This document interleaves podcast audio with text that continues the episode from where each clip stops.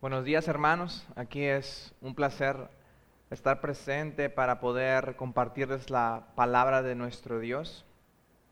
En estas dos últimas semanas yo pensé acerca de qué tema predicar para estos tiempos. Y para serles honestos, eh, predicar para que sea proyectado vía online o a través de una plataforma digital era lo último que yo estaba pensando. Y mientras estaba pensando y le pedí a Dios dirección y guía para escoger el tema eh, para predicar este domingo, creí que por fin me acercaría a terminar eh, la serie de Ruth que empezamos hace casi dos años. Solamente faltan dos sermones y yo estaba con la mente en que tal vez podríamos consolar nuestro corazón con la historia de Ruth y vos, que es paralelo a la historia de Cristo y su iglesia. Sin embargo, los planes de Dios son absolutamente diferentes. El COVID-19 es la enfermedad que está de moda y por un momento pensé cómo relacionar la palabra de Dios con, con ese tema, con el tema de este virus que está en auge. Sin embargo, yo creo que no hice la pregunta correcta y mantengan eso ahí porque es muy importante para lo que voy a decir en un momento. Dios permitió que una mañana leyendo un recolector de blogs, llegué a un blog que se, a un blog que se llama eh, Hand, Heart and Hands, que es el blog del doctor Murray, que es un profesor de Antiguo Testamento en el seminario en Pensilvania, en los Estados Unidos.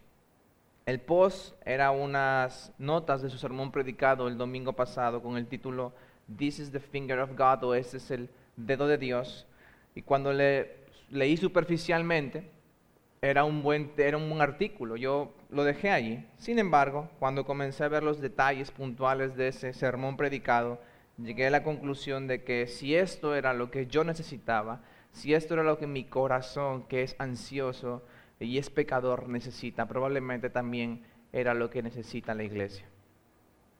Así que agradezco a Dr. Murray y le doy el crédito por las notas que compartió las cuales me han ayudado mucho en la elaboración de este sermón. Y volviendo al punto de la pregunta que yo me había hecho, recuerdan que les había mencionado que con respecto al tema de predicar, yo quería involucrar el tema del COVID-19. Y mi pregunta no debió ser, ¿cómo relaciono este tema para predicar eh, con respecto a la pandemia actual? La pregunta debió ser, ¿qué nos diría Jesús si Él estuviera viviendo en estos momentos de la pandemia del coronavirus? Esa es la pregunta correcta. Y esta nos debería llevar a nuestras Biblias, porque esta es la manera en que Jesús habla a nuestros corazones en estos tiempos. Así que dirijámonos al libro de Éxodo, y aunque nos enfocaremos en el capítulo 8 de este libro, les recomiendo leer y estudiar en este tiempo de cuarentena los capítulos 7 al 11 lugar en la Biblia donde Dios usó plagas para crear un estado de emergencia así como el presidente Trump declaró a los Estados Unidos el pasado viernes 13, el presidente Vizcarra en Perú el pasado 15 y el presidente Medina en la República Dominicana el martes de esta semana. Les animo a leer y estudiar estos pasajes y pedirle a Dios que nos ayude a escuchar su relevante y poderosa palabra para hoy. Así que vamos por favor a Éxodo 8 leemos la palabra de Dios. Entonces el Señor dijo a Moisés, ve a Faraón y dile, así dice el Señor, deja ir a mi pueblo para que me sirva, pero si te niegas a dejarlos ir, entonces heriré todo tu territorio con ranas. El Nilo se llenará de ranas que subirán y entrarán en tu casa, en tu alcoba y sobre tu cama, en las casas de tus siervos y en tu pueblo en tus hornos y en tus artesas. Subirán las ranas sobre ti, sobre tu pueblo, sobre todos tus siervos. Dijo además el Señor, dile a Aarón, extiende tu mano con tu vara sobre los ríos, sobre los arroyos y sobre los estanques, y haz que suban ranas sobre la tierra de Egipto. Aarón extendió su mano sobre las aguas de Egipto y las ranas subieron y cubrieron la tierra de Egipto. Los magos sacerdotes divinos, hicieron lo mismo con sus encantamientos, con sus ciencias ocultas, e hicieron subir ranas sobre la tierra de Egipto. Entonces Faraón llamó a Moisés y a Aarón y dijo, rueguen al Señor para que quite las ranas de mí y de mi pueblo, y yo dejaré ir al pueblo para que ofrezca sacrificios al Señor.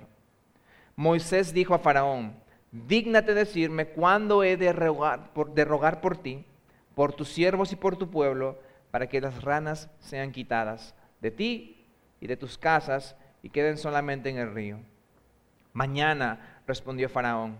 Entonces Moisés dijo, sea conforme a tu palabra para que sepas que no hay nadie como el Señor nuestro Dios. Las ranas se alejarán de ti, de tus casas, de tus siervos y de tu pueblo, y solo quedarán en el Nilo. Entonces Moisés y Aarón salieron de la presencia de Faraón y Moisés clamó al Señor acerca de las ranas que él había puesto sobre Faraón. Y el Señor hizo conforme a la palabra de Moisés y murieron las ranas en las casas, en los patios y en los campos. las juntaron en montones y la tierra se corrompió. Pero al ver Faraón que había alivio, endureció su corazón y no lo escuchó, tal como el Señor había dicho. Entonces el Señor dijo a, a Moisés, dile a Aarón, extiende tu vara y golpea el polvo de la tierra para que se conviertan en piojos por toda la tierra de Egipto. Y así lo hicieron. Aarón extendió su mano con su vara y golpeó el polvo de la tierra y hubo piojos en hombres y animales. Y todo el polvo de la tierra se convirtió en piojos por todo el país de Egipto. Los magos trataron de producir piojos por sus encantamientos, pero no pudieron.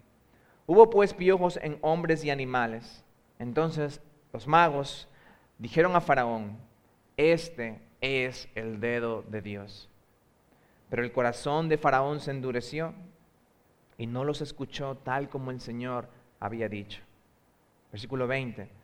El Señor dijo a Moisés, levántate muy de mañana y ponte delante de Faraón cuando salga del agua y dile, así dice el Señor, deja ir a mi pueblo para que me sirva, porque si no dejas ir a mi pueblo, entonces enviaré enjambres de insectos sobre ti y sobre tus siervos, sobre tu pueblo y dentro de tus casas. Las casas de los egipcios se llenarán de enjambres de insectos y también el suelo sobre el cual están. Pero en aquel día yo pondré aparte la tierra de Gosén en la que mora mi pueblo, para que no haya allí enjambres de insectos, a fin de que sepas que yo, el Señor, estoy en medio de la tierra. Y yo haré distinción entre mi pueblo y tu pueblo. Y mañana tendrá lugar esta señal. Así lo hizo el Señor. Y entraron grandes enjambres de insectos en la casa de Faraón y en las casas de sus siervos, y en todo el país de Egipto la tierra fue devastada a causa de enjambres de insectos. Entonces llamó Faraón a Moisés y a Aarón y dijo, vayan, ofrezcan sacrificio a su Dios dentro del país. No conviene que lo hagamos así, respondió Moisés, porque es abominación para los egipcios lo que sacrificaremos al Señor nuestro Dios. Si sacrificamos lo que es abominación para los egipcios delante de sus ojos, ¿no nos apedrearán? Andaremos una distancia de tres días de camino en el desierto y ofreceremos sacrificios al Señor nuestro Dios, tal como Él nos manda.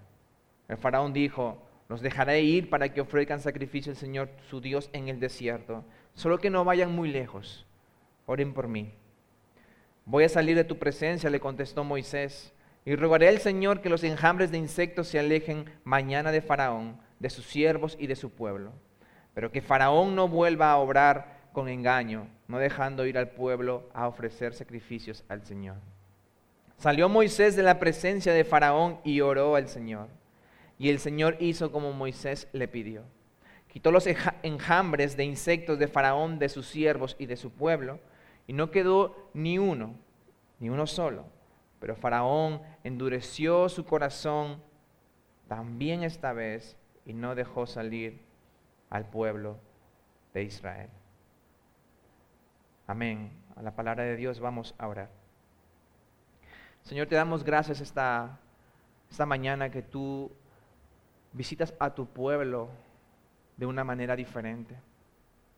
Gracias porque tu palabra ha sido va a ser predicada esta mañana y te pedimos que tú nos abras nuestra, abras nuestra mente y abras nuestro corazón ante tu palabra. que podamos escuchar, que podamos verte a ti, Señor, en medio de esta predicación. Que tu palabra pueda consolar nuestros corazones y al mismo tiempo animarnos y retarnos en estos momentos de crisis, en este estado de emergencia, Señor, tú sé nuestro escudo, tú eres nuestro baluarte, tú eres nuestra recompensa, Señor. Así que te pedimos esta mañana que tú nos hagas ver que tú tienes el control absolutamente de todo. Tú tienes el control del cabello que cae de nuestras cabezas, como el control de esta pandemia que está en el mundo. Así que ayúdanos a reconocerte que en esta palabra que se ha predicado tú demuestras tu poder para que todo el mundo pueda ver de que tú eres Dios.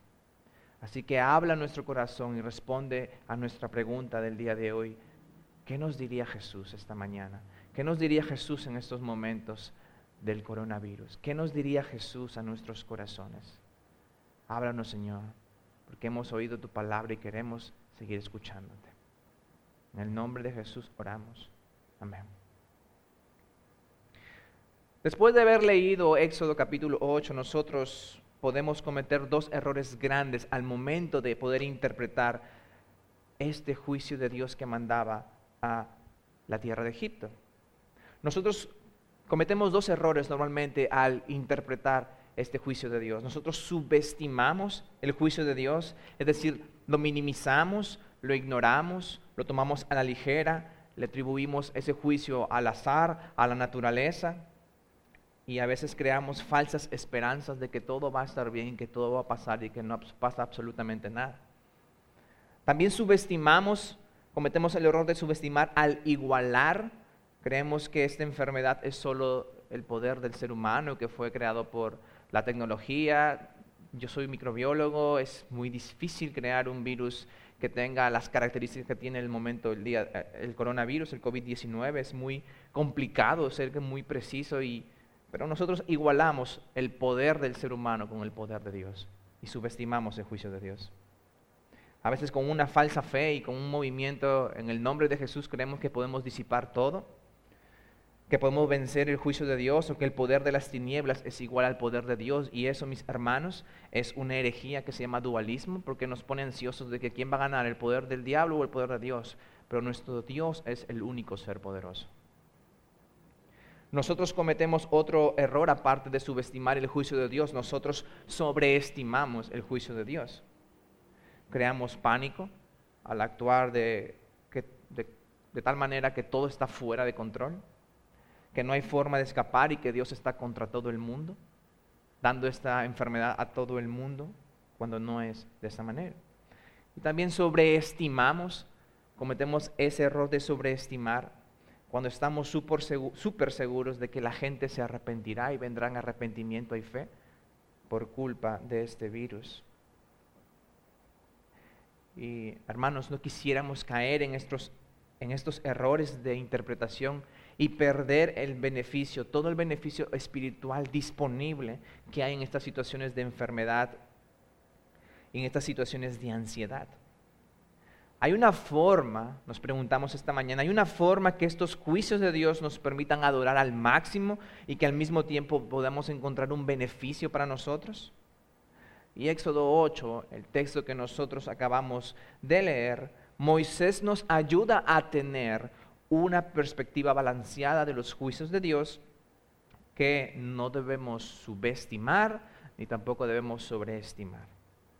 La prédica lleva el título Este es el dedo de Dios, versículo 19 de, este nuestro, de nuestro texto, y está dividida en cuatro secciones que giran en torno a los juicios de Dios. Número uno, los juicios de Dios le glorifican. Número dos, los juicios de Dios derrotan el mal. Número tres, los juicios de Dios están dirigidos, tienen un objetivo. Y los juicios de Dios nos salvan. Punto número cuatro. Así que vayamos en primera instancia el contexto de este pasaje del capítulo 8 del libro de Éxodo. Nos narra la segunda, la tercera y la cuarta plaga que Dios envía sobre Egipto como un juicio sobre Faraón a la tierra de Egipto por no dejar que el pueblo de Israel salga de esa opresión. Hasta antes del versículo 18, los magos, es decir, los sacerdotes paganos, sirvientes de Faraón, eran capaces de duplicar estas señales y maravillas que Dios estaba mostrándole al pueblo de Egipto. Pero en el versículo 18, ellos se encontraban impotentes de duplicar, de copiar la plaga de piojos y comunicaron a Faraón diciéndole, este es el dedo de Dios. Sin embargo, después de la advertencia de estos magos, el corazón de Faraón se endureció más y no les hizo caso tal como el Señor les había dicho. En tiempos de juicio, como el momento en que estamos pasando, nos hacemos la pregunta, ¿cómo podemos ofrecer la mejor adoración y obtener el mejor beneficio? Así que empezamos por nuestro primer encabezado.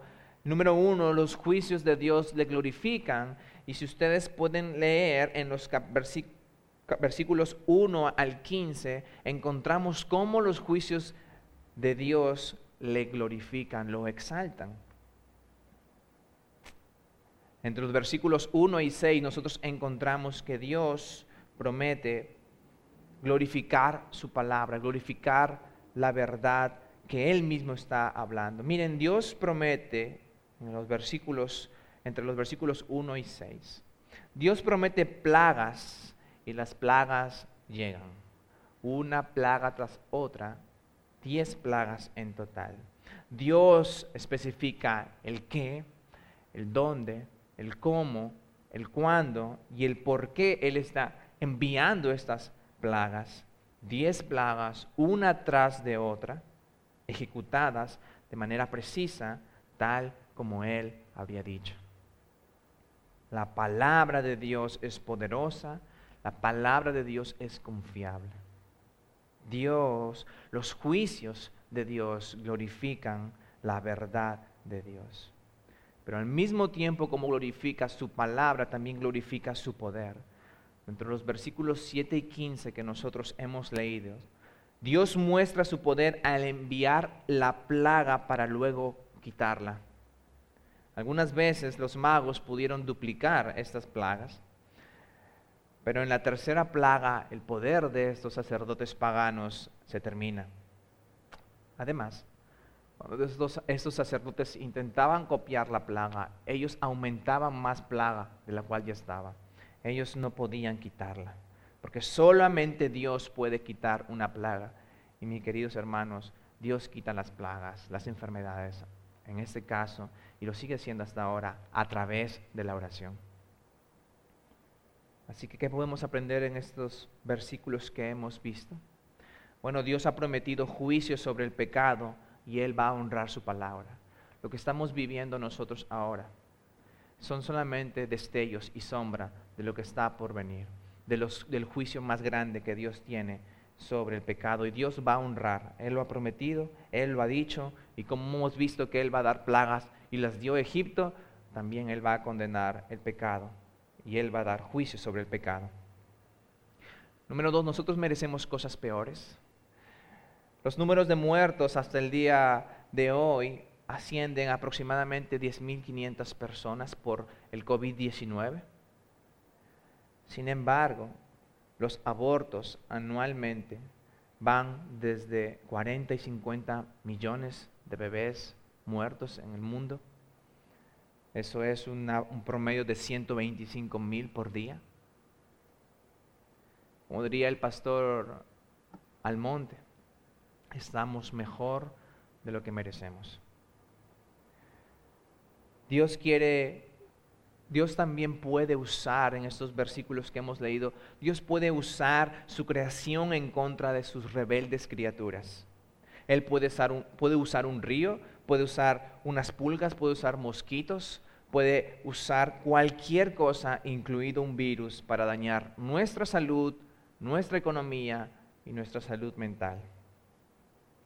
Además, este juicio que nosotros estamos pasando y que el pueblo de Egipto pasó, es una sombra del verdadero juicio. Es una pequeña muestra del juicio que ha de venir y que viene en camino, que está a la vuelta de la esquina. Esta pandemia debe advertirnos que hay un verdadero juicio y que está cada vez más y más cerca. En este pasaje también nosotros podemos ver que la oración quita el juicio. Dios es quien condena el pecado, pero también nuestro Dios es un Dios que nos escucha. Oremos buscando su misericordia. Segunda de Crónicas capítulo 7, versículo 15 dice, ahora estarán abiertos mis ojos, dice Dios, y atento mis oídos a la oración que se ha de hacer en este lugar. En estos momentos del coronavirus, busquemos humillarnos en estos momentos para que el poder de Dios sea exaltado. Examinémonos, confesemos nuestros pecados y busquemos el rostro de Dios en oración, como diría el pastor Arocha, en los momentos de aflicción son momentos de oración. Al mismo tiempo que el dedo de Dios lo exalta a Él, lo glorifica a Él, al mismo tiempo que el dedo de Dios lo glorifica, ese mismo dedo a nosotros nos humilla. Y si tú te preguntas, hermano, esta mañana, hermano Julio, yo, yo amo a Dios. Yo amo todo lo que Dios hace y este juicio yo lo amo. Yo amo que el juicio de Dios exalte a Dios y que al mismo tiempo me haga más humilde y que me humille. Pero veremos que este mal se reduzca para sus santos o para toda la tierra. Veremos que este mal baje.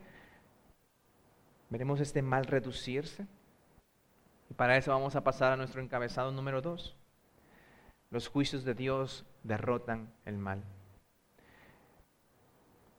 Entre los versículos 16 y versículos 19 vemos que el mal tiene un poder.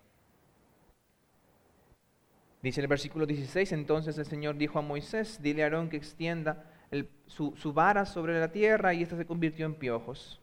Y así lo hicieron. Pero en ese momento, el versículo 18 dice que los magos trataron de reproducir estos piojos con sus encantamientos ocultos. Los magos, tenían la habilidad para duplicar las plagas hasta cierto punto de la narración.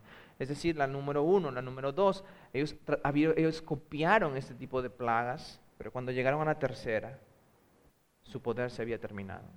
No sabemos cómo, el texto no lo explica, pero los magos tenían un poder, ya sea engañando, ya sea con trucos o accediendo a un poder demoníaco, ellos copiaban las obras de Dios. Y en estos tiempos los egipcios creían que Faraón tenía un poder absoluto y sobrenatural. Los egipcios pensaban que él estaba en control del clima y del universo. Ellos pensaban de que su gobernante era un Dios. Sin embargo, el dedo de Dios es más poderoso. Y fíjense que estamos solo hablando de su dedo, metafóricamente.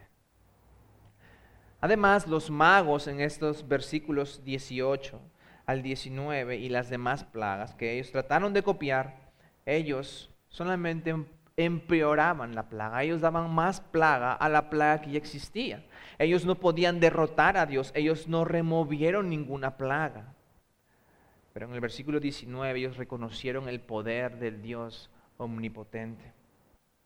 Ellos ganan, perdón, ellos pierden, ellos no detienen la plaga, ellos solamente aumentan más plaga hasta donde su poder limitado les daba. Pero Dios fue más poderoso. Él daba plagas, él quitaba plagas y ellos no pudieron vencer a Dios. ¿Qué podemos aprender en estos momentos con respecto a estos versículos? Que Dios vencerá el mal.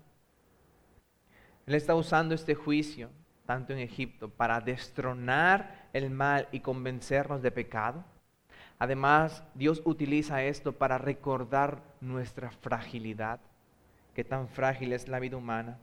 Y además apunta el juicio final donde Dios quitará todo pecado, absolutamente todo pecado sobre la faz de la tierra con un solo chasquido de sus manos, de sus dedos. Este texto, este pasaje también nos dice que Dios tiene el absoluto control y Él gobierna sobre nosotros y también gobierna sobre el mal. Él tiene a Satanás atado y limita su poder a lo que Él le permita hacer. Recuerden el caso de Job. Satanás solamente lo tocaba hasta donde Dios se lo permitía. Él tiene a Satanás atado y el mal solamente puede llegar hasta donde nuestro Dios soberano y bueno lo permita. El coronavirus está bajo su control y asimismo nuestra economía y la economía del mundo está bajo el control de Dios. El puño de los magos, el poder de Faraón no se comparaba en nada al dedo de Dios. Y si tú te preguntas, hermano, ¿cómo, ¿cómo puedo estar seguro, Julio, de que el juicio de Dios no va a llegar hasta mí? Y por eso pasamos a nuestro tercer encabezado. ¿Cómo puedo estar seguro que este juicio no va a llegar a mí, que amo a Dios? Encabezado número tres, los juicios de Dios están dirigidos. Si vamos a los versículos 20 y 23, vamos a encontrar esta situación. Dios dirigió estas plagas, esta plaga en específica, la tercera, las dirigió a los egipcios. Y aunque pareciera que Dios estaba dando plaga a todo el mundo por doquier y sin control, el objetivo de Dios era el pueblo opresor de Egipto. Dios protege a Israel. Dios protege a su pueblo. Dios diferencia a Israel de Egipto y se asegura que no le afecte en nada, en absolutamente nada. Y tal vez en las dos anteriores plagas Dios también estaba cuidando al pueblo. Sin embargo, en este plaga número 3 Dios la hace más visible. Dios la hace más observable. Dios conoce a su pueblo, Él lo distingue, Él lo diferencia, Él lo protege porque Él conoce a los que son de Él. Él conoce a los suyos, como dice 2 Timoteo 2.19. Así que recuérdate de ti mismo que Dios tiene especial cuidado de su pueblo. Y en estos momentos de pánico que puede haber en el mundo, vea su palabra a consolarte. Cuando yo recién me convertí comencé a tener muchas pesadillas, y cuando mi hermano sufrió dos crisis, las cuales terminaron en, en el hospital por emergencia allá en Perú, yo recuerdo que el Salmo 91 era un salmo de consuelo para mí. Así que vamos a leerlo, por favor, para que recordemos lo que la palabra de Dios quiere decirnos a través de estas situaciones de crisis. El Salmo número 91.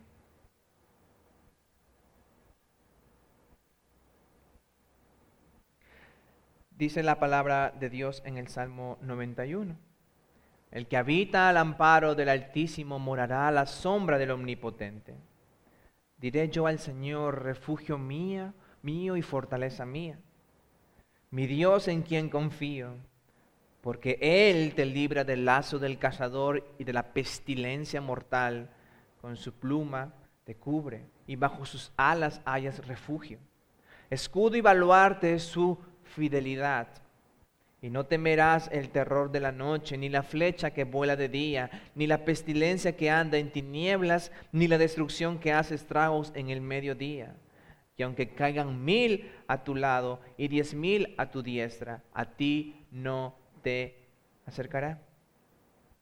Con tus ojos mirarás y verás la paga de los impíos, porque has puesto al Señor, que es mi refugio, al Altísimo por tu habitación. No te sucederá ningún mal, ni plaga se acercará a tu morada, pues Él dará órdenes a sus ángeles acerca de ti para que te guarden de todos tus caminos.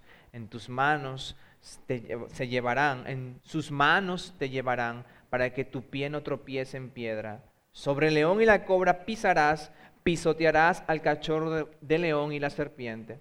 Porque en mí ha puesto su amor, yo entonces lo libraré, lo exaltaré porque ha conocido mi nombre me invocará y le responderé. Y yo estaré con él en la angustia, lo rescataré y lo honraré y lo saciaré de larga vida y le haré ver mi salvación. Este encabezado o este texto que acabamos de ver no significa que nosotros no hemos de contagiarnos del coronavirus, pero sí significa que Dios puede salvarnos de ello. Así como Dios pudo proteger y diferenciar de los egipcios al pueblo de Israel, Dios puede hacerlo si nosotros lo hacemos a través de la súplica y de la oración. Él puede protegernos y Él ha prometido que si tú vienes a refugiarte a Él, Él te salvará y tú le honrarás. Así que esto también nos hace otra pregunta. Mientras el mundo entra en pánico frente al dedo de Dios, este mismo dedo es el que consuela a su pueblo, a su iglesia, al cuidarlos. ¿Debería orar más por este juicio para que así el impío se convierta a Cristo? Es una pregunta muy válida y mucha gente piensa que estos momentos son los momentos para que la gente se arrepienta, para que los momentos en que la gente vuelva y, venga a Cristo, venga a sus pies, confiese sus pecados y crea una vez más en Él o una vez en Él. Y eso nos lleva a nuestro cuarto encabezado. Los juicios de Dios nos salvan. Entre los versículos 24 y 32 podemos caer nosotros en algo que se conoce como falsas esperanzas. Podemos tener nosotros grandes esperanzas acerca de que los juicios de Dios, la forma práctica en cómo Dios nosotros vemos que envía su juicio, son más efectivas en cambiar el corazón de las personas que la predicación del Evangelio. Pero la evidencia no es nada alentadora. Mira la reacción que tuvo Faraón. En esos momentos en que él recibía las plagas, Faraón subestimaba, Faraón no sobreestimaba, pero Faraón subestimaba el juicio de Dios y no le daba importancia al inicio hasta que comenzó a verse afectado. La evidencia presentada aquí en la palabra nos dice que el corazón de Faraón no se suavizó, sino que cada vez se endureció más conforme una plaga y tras otra venía. Faraón hizo cualquier cosa menos arrepentirse. Él atrasaba el mandato de Dios de liberar al pueblo de Israel. En la tercera plaga él comienza a ceder un poco, pero cuando parecía que lo iba a cumplir, él no dudó ningún segundo para cancelarla. Él negocia el juicio de Dios, la liberación del pueblo de Israel. Él les dice que pueden ir a sacrificar, pero no se vayan lejos del país, sino quédense por acá. Háganlo en este país, pero él no cede. Y también él miente. Él le dice que liberaría al pueblo, pero cuando la plaga se terminó se echó para atrás y no liberó al pueblo. Muchas veces nosotros sobreestimamos el poder del juicio de Dios para salvar a las personas, pero en este caso no salvó a Faraón, sino que Faraón endureció más su corazón. Así que querido hermano, después de escuchar esta parte, no, y querido amigo que nos ve tal vez por la invitación, o el compartir de un hermano de nosotros, no endurezcas tu corazón. Así que querido hermano, eh, ¿qué nos enseña este encabezado que nosotros vemos entre los versículos 24 y 32? Que no endurezcamos nuestro corazón como el faraón endureció su corazón ante, ante ver los juicios de Dios. Apocalipsis 16, capítulo 16, versículos del 9 al 11, el apóstol Juan nos recuerda algo en esos días finales. Y los hombres fueron quemados con el intenso calor, blasfemaron el nombre de Dios que, no, que tiene poder sobre estas plagas y no se arrepintieron para darle gloria a Él. El quinto ángel derramó su copa sobre el trono de la bestia y su reino se quedó en tinieblas y todos se mordían la lengua de dolor. Blasfemaron contra el Dios del cielo por causa de sus dolores y de sus llagas y no se arrepintieron de sus obras. No endurezcamos nuestro corazón ante los juicios de Dios. Y si aún no conoces a Dios, no endurezcas tu corazón, no blasfemes contra Dios. Dice el comentarista bíblico Matthew Henry, aquellos que no mejoran por la palabra y la providencia de Dios, usualmente empeoran por ellas. El dedo de Dios no salva, pero el cuerpo de Cristo sí a través de la predicación y el testimonio de su iglesia. Este es un momento de, cuarentena, es un momento en que a, los, a nuestros adolescentes, a, nuestros, a sus hijos, se les ha pedido que no vayan a los colegios y a las escuelas y yo quisiera hablarles un poco a ellos, ya que soy maestro de secundaria y quisiera que, y tengo en mente a los adolescentes, en estos tiempos de juicio, como había en estos momentos a Egipto, al pueblo de, de Egipto y también a Faraón, este juicio que Dios tenía contra ellos era un tiempo, uno se pregunta, ¿qué el pueblo de Israel estaba haciendo? Muchas, en muchos apartados, muchos versículos entre estos capítulos del 7 al 11 vemos que Dios da esas pruebas, da esas plagas para que el mundo, para que el pueblo de Egipto, Faraón y el pueblo de Israel lo conozca. Así que en estos momentos quiero dar algunas directrices para que tú, adolescente, hermano, padre de adolescentes, padre de niños, también puedan conocer a nuestro Dios. Oren, eh, mis adolescentes, oren Oren por sus autoridades, por los médicos, tal vez tus padres o algún familiar cercano está trabajando en el hospital o en algún, en algún cargo que sea muy riesgoso. Oren por ellos. Nosotros podemos sufrir económicamente y probablemente algunas familias ya estén sufriendo económicamente. Y acepta este tiempo como parte del plan perfecto de Dios. Así tú no puedas salir a jugar, Así tú no puedas salir de paseo, de vacaciones, a una cafetería, a un restaurante. Ora por estas situaciones. Es un momento para orar, este momento de aflicción es un momento y es un tiempo de oración. Adolescentes tienen paciencia y padres también tengan paciencia.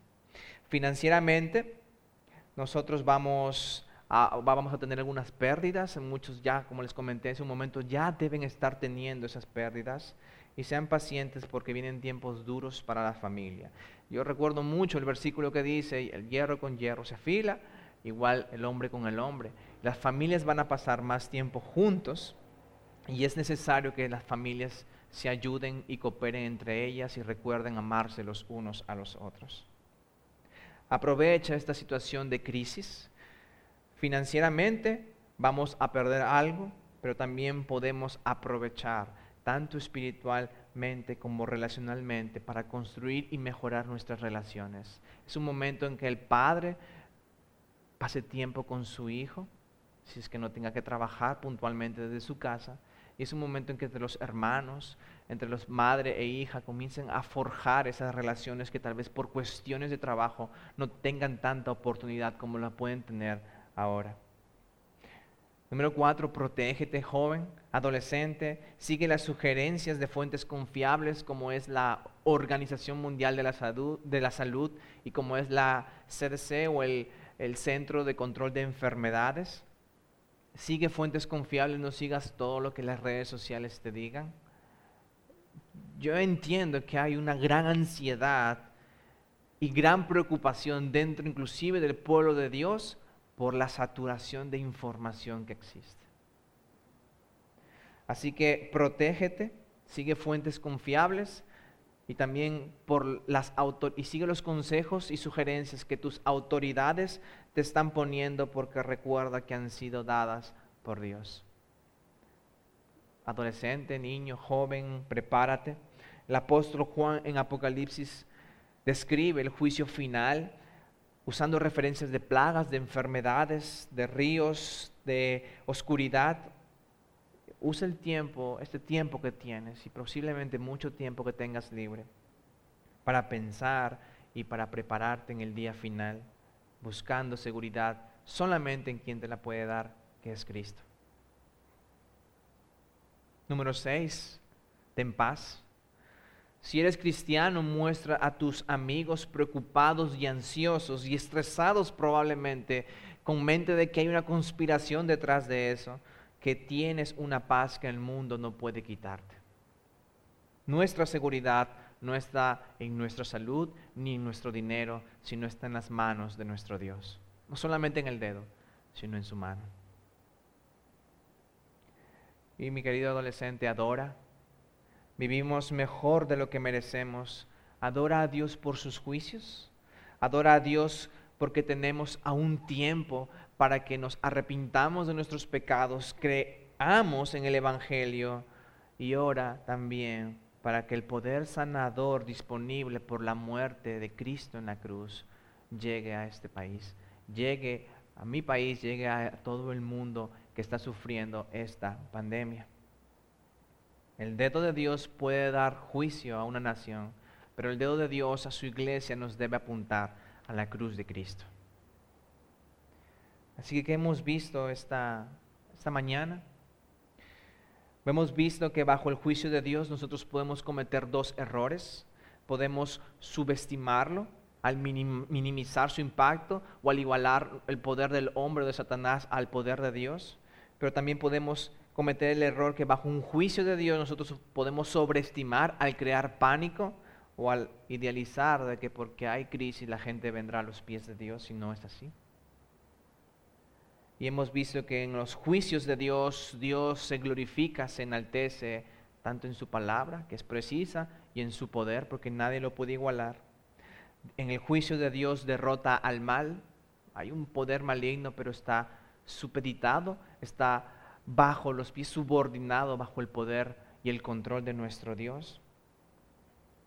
El juicio de Dios tiene un objetivo. Dios no nos dejó esta pandemia, permitió esta pandemia y nos dejó a que nosotros resolvamos, ¿no? Dios está absolutamente en control y sabe, tiene un objetivo preciso para lo que Él hace. Nuestro Dios es un Dios, no como nosotros, que se nos escapan las cosas. Nuestro Dios tiene absolutamente todo bajo control. Y esa es una de las cosas que tenemos que decirle a nuestros corazones ansiosos y desesperados por buscar la solución. Es un momento, en el momento de la aflicción, es un momento para la oración. Hemos visto también que los juicios de Dios nos salvan. Los juicios de Dios nos salvaron a Faraón. Los juicios de Dios endurecieron más su corazón. Pero los juicios de Dios al mismo tiempo nos da ese tiempo que nos necesitamos para pensar sobre cómo estamos dirigiendo nuestras vidas, qué tan frágiles somos, cómo la muerte está tan cerca, pero si venimos a los pies de Cristo, si venimos en arrepentimiento y fe en su obra en la cruz, nosotros tendremos vida eterna. Asómbrate del juicio de Dios, pero al mismo tiempo busca la seguridad de Cristo que Cristo te puede ofrecer el día de hoy. Nosotros nos asombramos del dedo de Dios, pero ese dedo también apunta a una seguridad que apunta a la cruz de Cristo. Así que queridos hermanos, que estos juicios de Dios a todo el mundo que no conoce a Él, a todo el mundo que no lo conoce, le puede traer pánico, le puede traer inseguridad y esta vez blasfemas contra Él. Pero a su pueblo le debe traer consuelo de que Él no ha abandonado su iglesia. Él la sigue cuidando hasta estos momentos. Y Él ha prometido llevarnos con Él en el día final. Oramos. Señor, te damos gracias esta mañana porque tú nos has permitido, Señor, escuchar tu palabra. Que nuestros corazones ansiosos, preocupados, sobre preocupados y estresados por causa de esta enfermedad que se está volviendo mundial, ya es una pandemia. Que nuestros corazones, Señor, puedan confiar en tu poder soberano, en tu control, que tú utilizas estas enfermedades para exaltarte, pero para al mismo tiempo humillarnos a nosotros, de creernos eternos, de creernos inmortales solamente, Señor. Perdónanos. Ayúdanos, Señor, a ver que existe un mal, pero este mal que tiene un poder no se compara en nada al poder soberano que tú tienes, a ese poder que tiene control absolutamente de todo desde el cabello que se me cae hasta este virus que está trayendo pánico a este mundo. Recuérdanos también, Señor, que este es un tiempo para unirnos en oración, que este tiempo de aflicción es un tiempo para venir a tus pies. Recuérdanos también, Señor, que tú no has abandonado a tu pueblo a tu iglesia. Tú nos das la facilidad de poder congregarnos en nuestras casas, con nuestras familias, que podamos escuchar tu palabra a través del Internet. Gracias Señor por la tecnología que tú has permitido. En estos momentos de crisis podamos aprovecharla para edificarnos y consolar al mismo tiempo nuestra alma. También recuérdanos, Señor, que mucha gente que no te conoce puede estar blasfemando de ti y preguntarse cómo un Dios tan bueno puede permitir cosas tan malas. Señor, nosotros sabemos que merecemos cosas peores. Aprovecha, Señor, úsanos para que en estos momentos podamos hablarles a esas personas que puedan blasfemar contra ti o dudar de ti, de que tú tienes todo bajo control, que tú has prometido cómo algo será y que tú lo cumples. Le dijiste a Faraón que enviarías plagas y tú las enviaste. Has prometido cuidar a tu pueblo y tú lo cuidarás. Has prometido que a todas las personas que confían en Cristo Jesús, que te aman, todas esas personas, las cosas malas cooperan para bien. Gracias Señor porque no merecíamos ser salvos, no merecíamos tu protección, no merecíamos tu cuidado, merecíamos no solamente tu dedo, sino todo tu puño, pero tú derramaste toda esa ira en tu Hijo Jesucristo. Y ya en lugar de estar airados con nosotros, tú tienes, nosotros tenemos paz para contigo. Tenemos paz contigo. Y no importa cómo nos sintamos, Señor. Ayúdanos, aumenta nuestra fe. La fe de creer, Señor, de que tú nos amas, de que enviaste a Cristo y nos dejaste tu Espíritu Santo y que al mismo tiempo has prometido estar en medio de nosotros ahora pero que un momento estaremos contigo. Y como las palabras de Jesús dicen, tú has prometido estar con nosotros hasta el fin del mundo. Que nuestro corazón pueda confiar cada vez más en tu palabra. En el nombre de Jesús. Amén.